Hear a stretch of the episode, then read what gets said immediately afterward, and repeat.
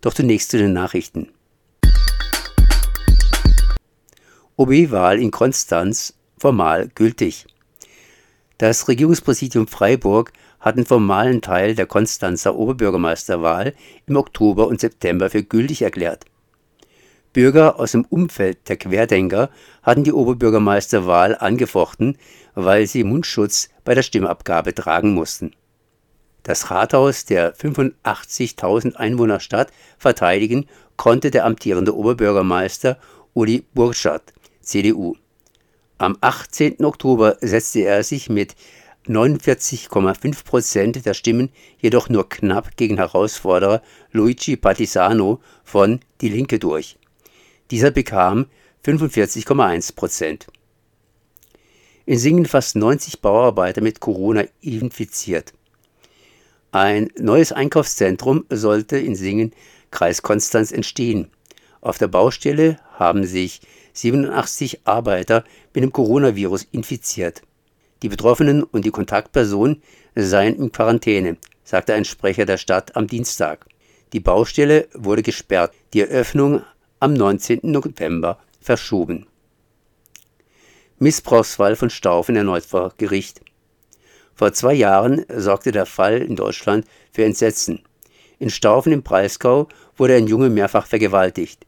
Die Mutter des Jungen und ihr Partner hatten jahrelang den Jungen selbst sexuell benutzt und fremden Männern aus dem In- und Ausland zur Verfügung gestellt. Einer der Täter, ein 35-jähriger Mann, wurde 2018 zu zehn Jahren Haft verurteilt, wegen schwerer Vergewaltigung des Jungen, Kindesmissbrauch und Zwangsprostitution, ohne anschließende Sicherungsverwahrung. Die Staatsanwaltschaft legte vor dem BGH Beschwerde ein. Das Landgericht Freiburg muss entscheiden, ob gegen den Mann doch noch Sicherungsverwahrung oder der Vorbehalt der Sicherungsverwahrung angeordnet wird. Waldsterben 3.0 verhindern. Der BUND Baden-Württemberg richtet eine neue hauptamtliche Stelle zum Schutz des Waldes ein. Brigitte Dahlbender, Landesvorsitzende des BUND Baden-Württemberg, unseren Wäldern rennt die Zeit davon. Der Waldzustandsbericht 2020 hat gezeigt, dass mittlerweile fast die Hälfte der Waldfläche als deutlich geschädigt gilt. Tendenz steigend. Der BUND Baden-Württemberg setzt sich nun verstärkt für den Wald ein und fordert einen Waldumbau.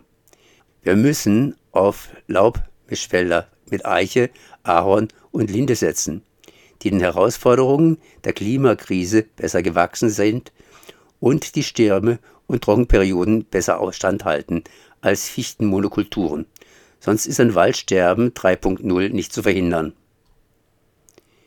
Schienenträume für über 30 Regionen.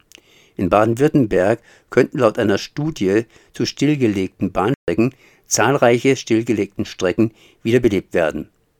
Bei zwei Dutzend der stillgelegten Bahnstrecken wird sogar eine starke Nachfrage von Fahrgästen erwartet. Die Zeit ist reif für neue Reaktivierungen. Die Baukosten würden vom Bund mit bis zu 90 Prozent gefördert. Das Land beteilige sich zudem an den verbleibenden Kosten. Wichtig sei das zeitige Abstimmung der Akteure vor Ort. Landesverkehrsminister Winfried Herrmann, Grüne, alles geht, nur nicht von heute auf morgen. Zoll erwischt 51-Jährigen mit 3 Kilogramm.